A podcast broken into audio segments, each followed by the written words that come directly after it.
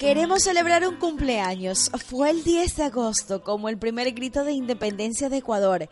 Es un placer homenajear a la empresa gestora de uno de los juguetes más populares del mundo, que ayuda a desarrollar la creatividad, destreza, motricidad y otras habilidades. Legos, ¿lo recuerdan? ¿Tú, Tata, y lo recuerdas? Por supuesto que sí, Jessica. ¿Qué has hecho con los Legos? Si mal no recuerdo, casa, robots y un intento de una selva que no me fue tan bien, pero fue divertido. Muy bien. ¿Quién no ha jugado con ellos? 80 años, muchos millones de ladrillos de plásticos, cientos de sueños que se edifican. Esto es Puerto Pymes, Alma Emprendedora, tu programa de radio y redes. Bienvenidos a todos.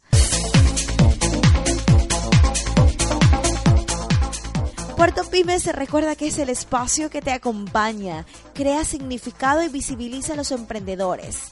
Es el home de todo lo que es el emprendimiento. Tú puedes escribirnos y contar tu historia y hacernos conocer las historias que te inspiran. Nuestro correo es productorinfinito.com. Soy Jessica Maridueña Guerrero y estoy junto a Tatatay, bueno, a Tairo Maridueña Guerrero, copresentador de este espacio y editor. Bienvenido. Gracias Jessica y cómo están amigos que nos escuchan y nos ven. También tenemos un director y productor, Héctor Maridueña, que siempre está pendiente de todos los detalles y de la preproducción de este programa. Los tres generamos mediante Productor Infinito esta iniciativa que llevamos más cerca de usted Recuerda que no hay pretextos para no seguirnos porque estamos por todos lados. En Facebook, en Twitter, en Tumblr, en Spreaker, en SoundCloud. Estamos en todas las redes. Puerto Pymes Alma Emprendedora, tu programa de radio y redes. Búscanos en Google y vas a ver la sorpresa que te llevas. Sí, sí, estamos en Blick TV, efectivamente, en YouTube, en Tumblr. A y le va mejor con las redes, se las sabe todas, entre otros. Vamos, ingresa a la página de Puerto Pymes en Facebook, dale like en Puerto Pymes e intégrate a nuestra comunidad. Siguiéndonos encontrarás frases, eventos, historias y todo el ambiente que necesitas para meterte de lleno en el emprendimiento. Promovemos justamente esto como una forma de vida Emprendedores, tienes línea directa con nosotros y estamos interactuando constantemente con todos ustedes. Este programa viene cargado de novedades, experiencias y de información que aporta a tu aprendizaje. ¿Listos para empezar nuestro programa? Atención porque tenemos en Tertulia Emprendedora un viaje a la Antártida con Alan Jeff, que nos ofrece de primera mano su exposición, Existencia. Ya les contamos más detalles. Sí, sí, pero antes en Emprendedores a la Vanguardia tenemos el talento de Mario Graver y su prensa verde. Un repaso a la historia del Lego a propósito de su aniversario y nuestra cápsula estrella Prolibus Unum, unidos en la diversidad.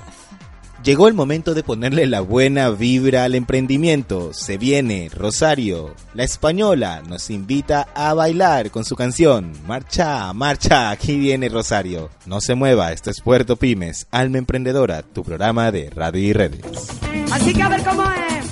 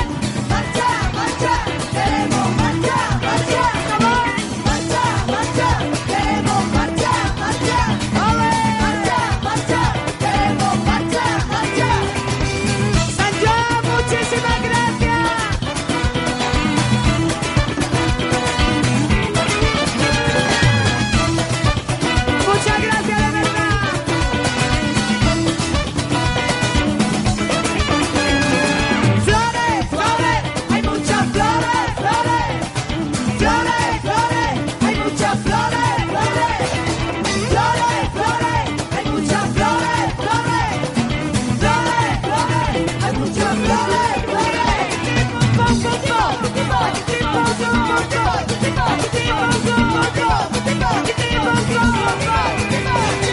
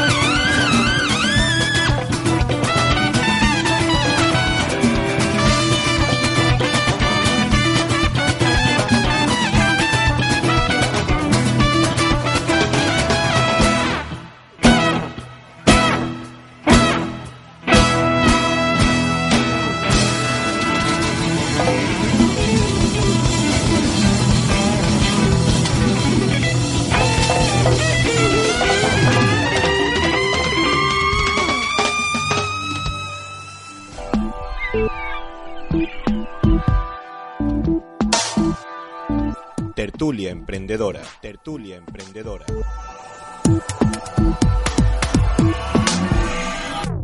De lleno en la información, ahora sí, en Tertulia Emprendedora, nos acompaña el artista de origen chileno, pero con corazón ecuatoriano, Alan Jeff, que a finales de agosto presentará su exposición en el Centro Cultural Simón Bolívar, basado en su experiencia en la Antártida. Arte y microbiología juntos. La dupla en escena es totalmente posible. Lo podrán ver hasta el 5 de octubre, así que pilas, ay, no se lo pierdan. Soy artista visual, eh, he estado básicamente toda mi vida entre el arte y el diseño. El arte para el espíritu y el diseño para la, para la papa. Este proceso del arte lo he tenido desde que tengo memoria. Prácticamente desde que era un niño muy chico no podía estar sin dibujar, sin producir con colores, con, en obras, en pinturas, en todo lo que sea. Bueno, mi vida se ha ido dando entre exhibición y exhibición, he hecho, no sé, unas 30, 35, en este momento he perdido la cuenta. Eh, en su mayoría en los últimos años de instalación, que es el caso como lo que voy a hacer ahora de existencia, que es este proceso de instalación de un proyecto que llevé a la Antártida. Partía de dos premisas. Una era eh, llevar una instalación, llevar una obra, que es la que, la que van a ver, que son estos personajes que están en posición de meditación, que fueron tejidos por eh, mujeres básicamente de las comunas de la península, Libertador Bolívar, Cadiate, San Antonio,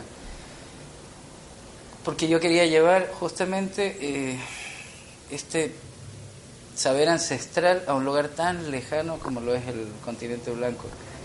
Un lugar donde jamás estaría el, poder de la mano de una mujer artesana allí y más aún eh, un lugar donde muy poca gente puede ir a contemplarlo. Y para poder contemplarlo hay que estar vacío, vaciado. Entonces, como, bueno, es todo un proceso de meditación. El origen del nombre lo explica así. Existimos desde que la palabra de un otro nos nombra. Una palabra que nos hace aparecer que nos sostiene. Existir transmite que algo existe, es decir, que tiene ser, y que deja de estar en el mundo de la existencia para salir de allí y manifestarse en el mundo. Había muchos microbiólogos trabajando en ese momento en la, Antártida, en el laboratorio que tiene Ecuador, que es uno, yo no sé, de los mejores laboratorios que hay a miles de kilómetros a la redonda de la Antártida. Y ¿Cuál es el proceso? Mi pregunta era, ¿qué proceso se va a dar? ¿Cuál va a ser el resultado de que se junte un científico con un artista o varios científicos con un artista? Entonces me fui con muchísimas preguntas. Es tan improbable que en, la ciudad donde vivimos, tan llena de ruido, de, de, cosas que nos distraen, que se junte eh, un científico de peso con un artista. Es súper improbable. Entonces en este lugar se dieron las condiciones y se dieron las condiciones donde había gente, y hablo de personas más que PhDs y doctores, eso, porque en ese momento allá en, la Antártida ya no eres, no hay los escalafones sociales o de saber, sino que somos personas vestidas de rojo en un lugar en blanco, donde si uno se descuida el otro se puede morir o viceversa, entonces termina siendo una sola familia. Mi interés era eh, más que aislar los microorganismos era entender y ver qué habita en la, en la piel de las personas que tejieron mi obra para llevar a la Antártida. En este proyecto artístico intervienen lo que Jeff identifica como entidades o personajes que representan, pues eso, la meditación, contemplación, hablar desde el silencio, desde el dejar de ser. Esa idea viene un poco de mi padre, dice que era andinista me hablaba mucho de los penitentes que son esas formas de hielo que parecen personas, dijo. Escuchemos más detalles de su experiencia. Estamos habitados por la palabra.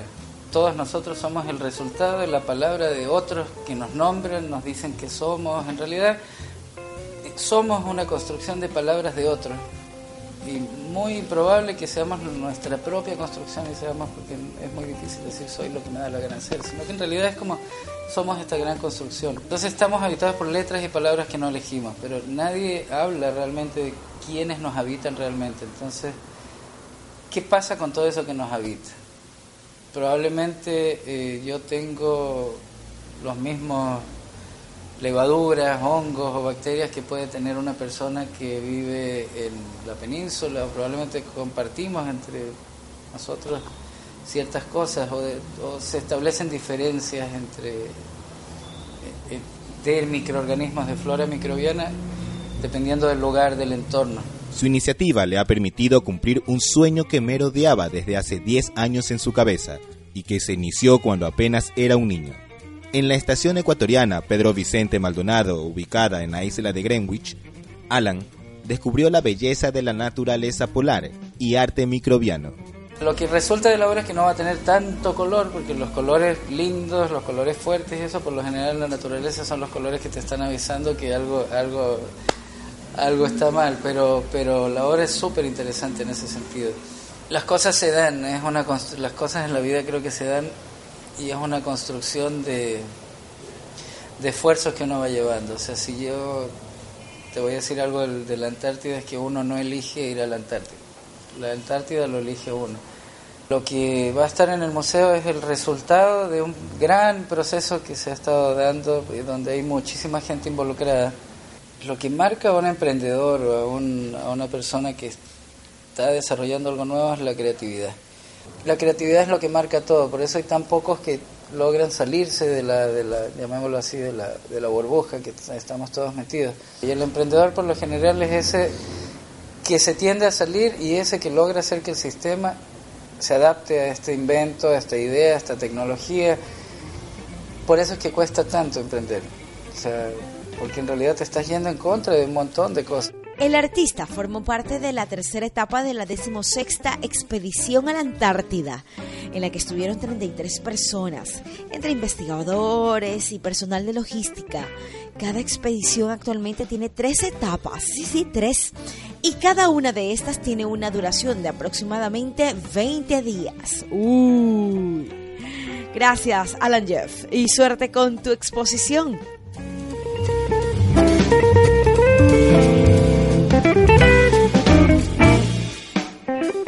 Y nos vamos de inmediato con Click, la crónica del emprendedor.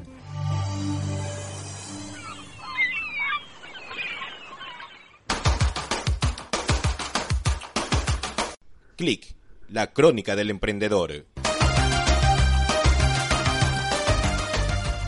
10 de agosto se cumplieron los 80 años de existencia de Lego Group y la famosa corporación decidió conmemorarlo con un video animado narrado por el mismísimo nieto del fundador de la marca. Al cierre de esta edición, llevaba más de 2 millones de visitas el video de YouTube, que se promociona en inglés y también en español. ¿Quién no ha jugado con Legos? Ay, Tatay, yo recuerdo cómo lo hacías tú y cómo lo hacía yo y cómo lo hace hoy mi hijo. Contribuyen a la destreza, creatividad y a potenciar todas las habilidades. El vídeo de 17 minutos fue elaborado por Pixar para homenajear su existencia. Allí se cuenta cómo nació la idea de crear bloques de construcción, cómo surge el nombre de Lego, cómo alcanzaron fama mundial estos juguetes a lo largo de los años. Bueno, en fin, muchos, pero muchos detalles más. Todo en 17 minutos. Y lo que no te podemos contar en 17 minutos, pero vamos a hacer el intento, es un poco de la historia acerca de este entretenimiento total.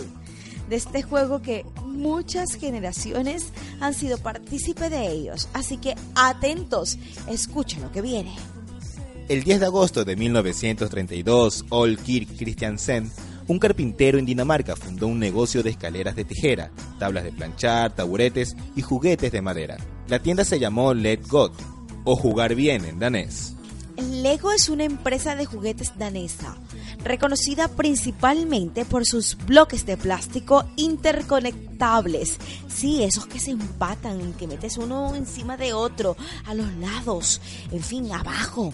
Hasta 1949 Lego se dedicó casi exclusivamente a producir juguetes de madera. Desde el comienzo de la producción de ladrillos de plástico, Lego ha lanzado varios miles de juegos con distintos motivos, incluyendo el espacio, vikingos, piratas, castillos medievales, dinosaurios, ciudades, suburbios, destinos vacacionales, el salvaje oeste, el ártico, barcos, automóviles de carrera, trenes, Star Wars, Harry Potter, agentes secretos, Indiana Jones, Speed Racer y muchos, muchos otros. Nuevas piezas son lanzadas constantemente, aumentando cada vez la versatilidad de los juguetes Lego. Entre los años 2001 y 2004 la compañía tuvo pérdidas y solo el 2005 pudo revertir la tendencia a la baja tras hacer ajustes en su estrategia, lo que la llevó a despedir a más de 2.000 personas, cerrar sus fábricas de Suiza, Corea y trasladarlas a República Checa y Hungría. La fuerte competencia de otros fabricantes como Mattel, Hasbro, Bandai y las nuevas formas de entretenimiento como los videojuegos han forzado a la compañía a adaptarse. Sí, esto todo, como todo, evoluciona. Hasta ahora se expande en toda América Latina gracias a la fábrica recién inaugurada en México. El principal objetivo es ser reconocido por los consumidores, por la competencia de mercado juguetero. Otro de sus principales objetivos en América Latina es exportar todos los productos posibles, como Bionicle, Star Wars, Harry Potter y muchos otros. Y en síntesis, larga vida al Lego. El diseño de los ladrillos Lego puede ser sencillo. Sí, es lo que a ti te parece. La amplia gama de piezas en el sistema de juego Lego parece no requerir explicación ya que son hechas para niños, son diseñadas de tal forma que requieren instrucciones de uso mínimas o incluso nulas. Sí, sí, aparentemente muy fácil. Para alcanzar tal simplicidad, sin embargo, es necesario una considerable cantidad de ingeniería y fabricación de precisión. Sí, te lo repito, precisión para cada pieza del universo Lego. La producción anual de ladrillos Lego ronda aproximadamente los 20 mil millones anuales, o cerca de 2,3 mm, millones por hora. Así, tal cual lo dijimos, larga vida Lego. Sí, señor, nos encanta este acompañamiento.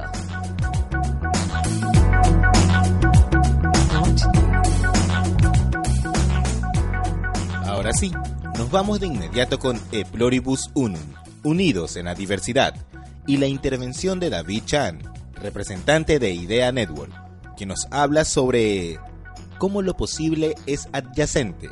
¿Te suena raro acaso? Entonces no te pierdas esta cápsula. A continuación.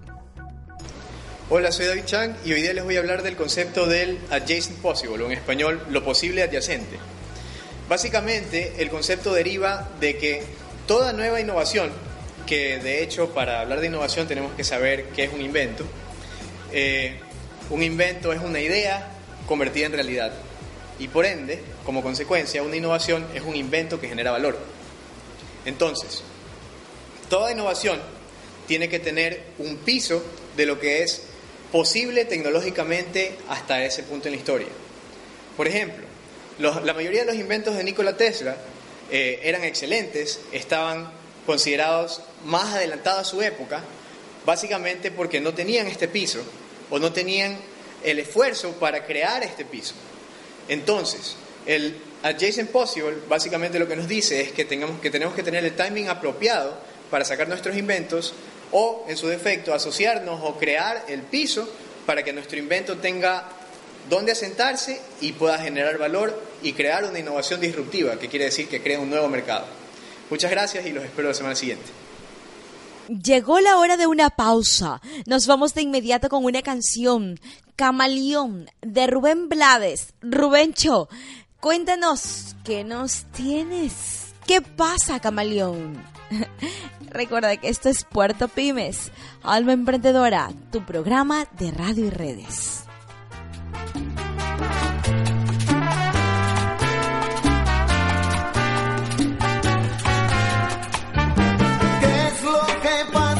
Camaleón?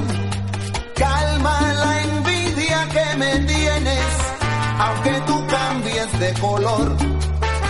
Yo siempre sé por dónde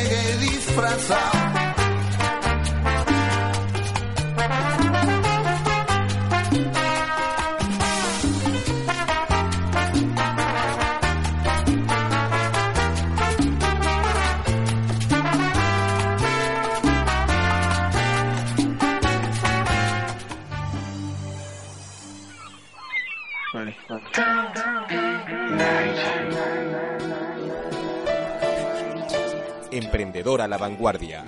Emprendedor a la vanguardia.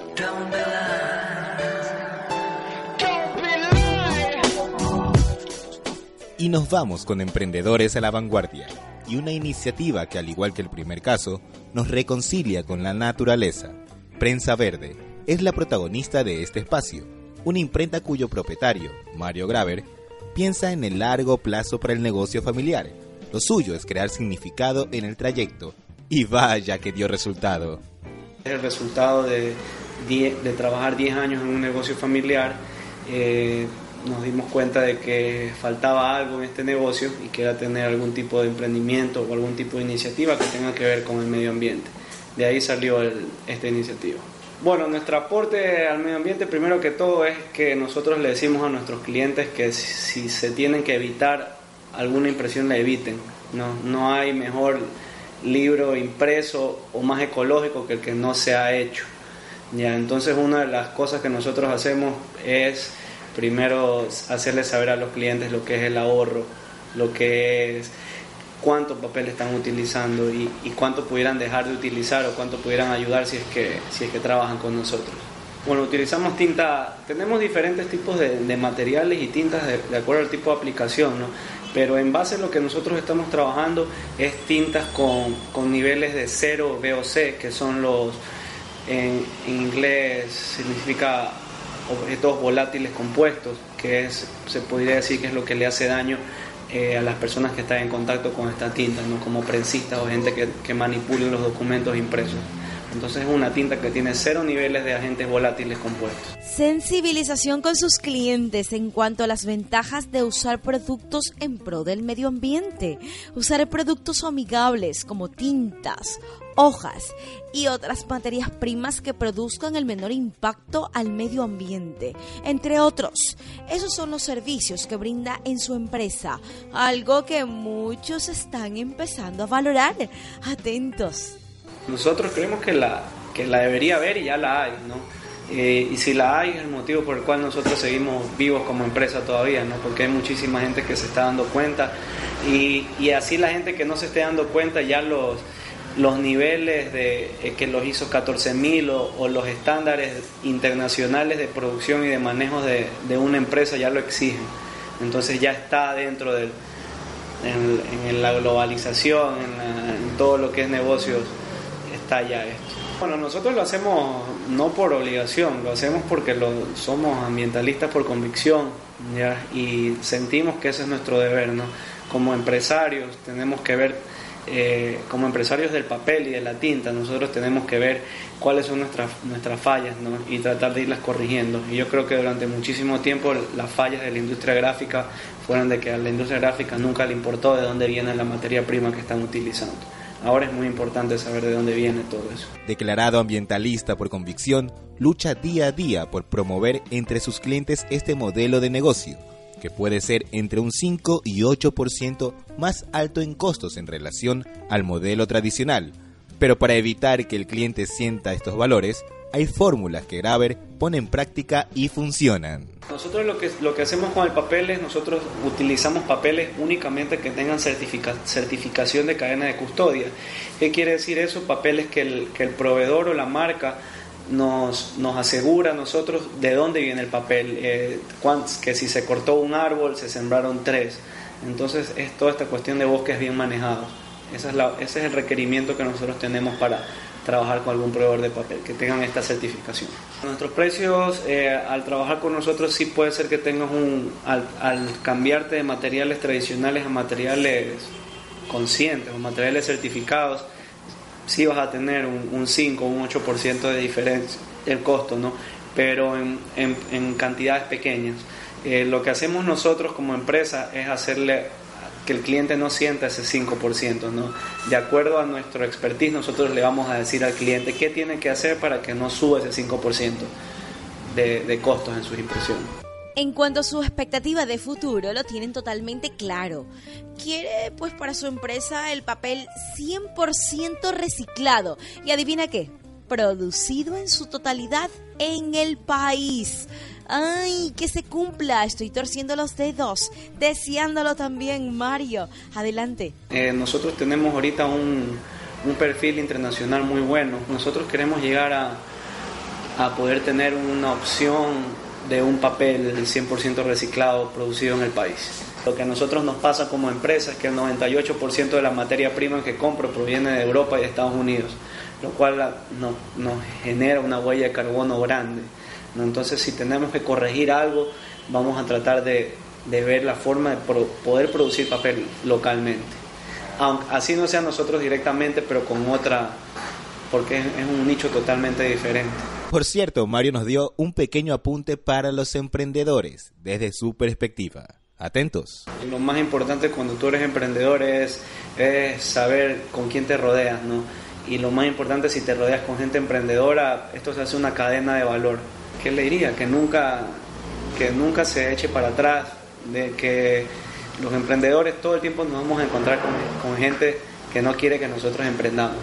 Y el consejo que yo le puedo dar a, la- a los emprendedores es que nunca paren, eh, de que anoten sus ideas y que por más locas y descabelladas que sean, y ellos creen en esa idea que la hagan, que no, no se dejen de llevar por lo que digan otras personas ni, ni por la gente. Nosotros vivimos en una sociedad muy cerrada, que, que cuando a veces uno cuenta una idea o un proyecto, por más bueno que sea, nunca tiene buenos comentarios y a veces uno se desilusiona por eso. Entonces, que sigan adelante y que sigan con sus proyectos, que si ellos están seguros de sí, lo van a lograr. Nos vamos a despedir con el optimismo de Mario. ¡Qué forma más bonita de concluir! Con este mensaje de Mario Graver nos despedimos hasta la próxima semana. Ejército de Emprendedores se queda con ustedes. Facundo Cabral, que dice, pues pobrecito mi patrón. Recítame unos versos del grande Tatay. Esto es Puerto Pymes, Alma Emprendedora, tu programa de radio y redes. Se despide con un fuerte abrazo, Jessica Maridueña Guerrero. Todo un placer. ¿Qué dice el maestro? O qué decía el maestro. Recuerde, amigo, que rico no es el que más tiene, sino el que menos necesita. Esto lo decía el grande Facundo Cabral. Recuerde que puede visitar nuestra página en Facebook. Búsquenos como Puerto Pymes, todo junto. También escribirnos a productorinfinito.com. Se despide Tyron Maridueña. Y viene don Facundo Cabral con su canción Pobrecito mi patrón. No se lo puede perder. El diablo fue al mar a escribir la historia del mundo. Pero no había agua. Dios la había bebido. Juan Comodoro buscando agua encontró petróleo, pero se murió de sed. Yo no sé quién va más lejos, la montaña o el cangrejo.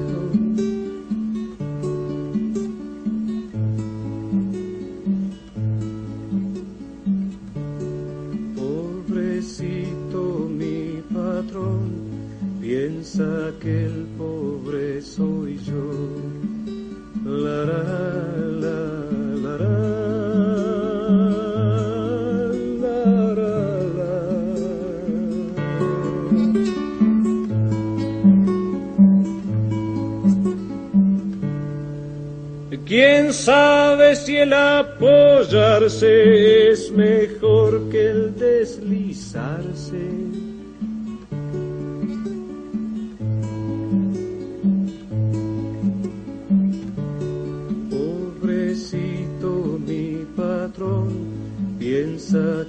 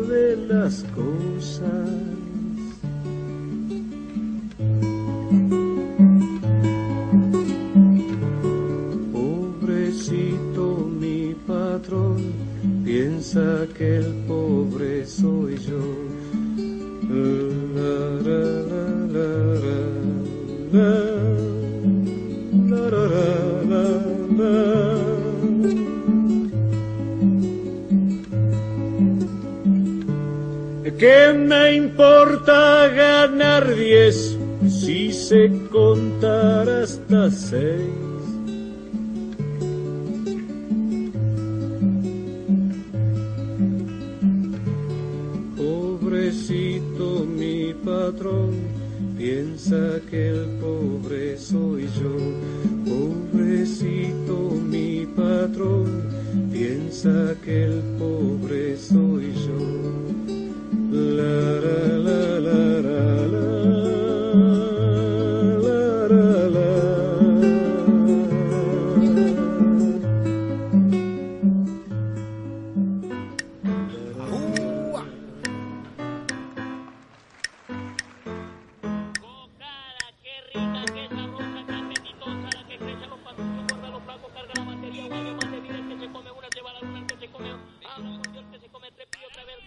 Puerto Pymes.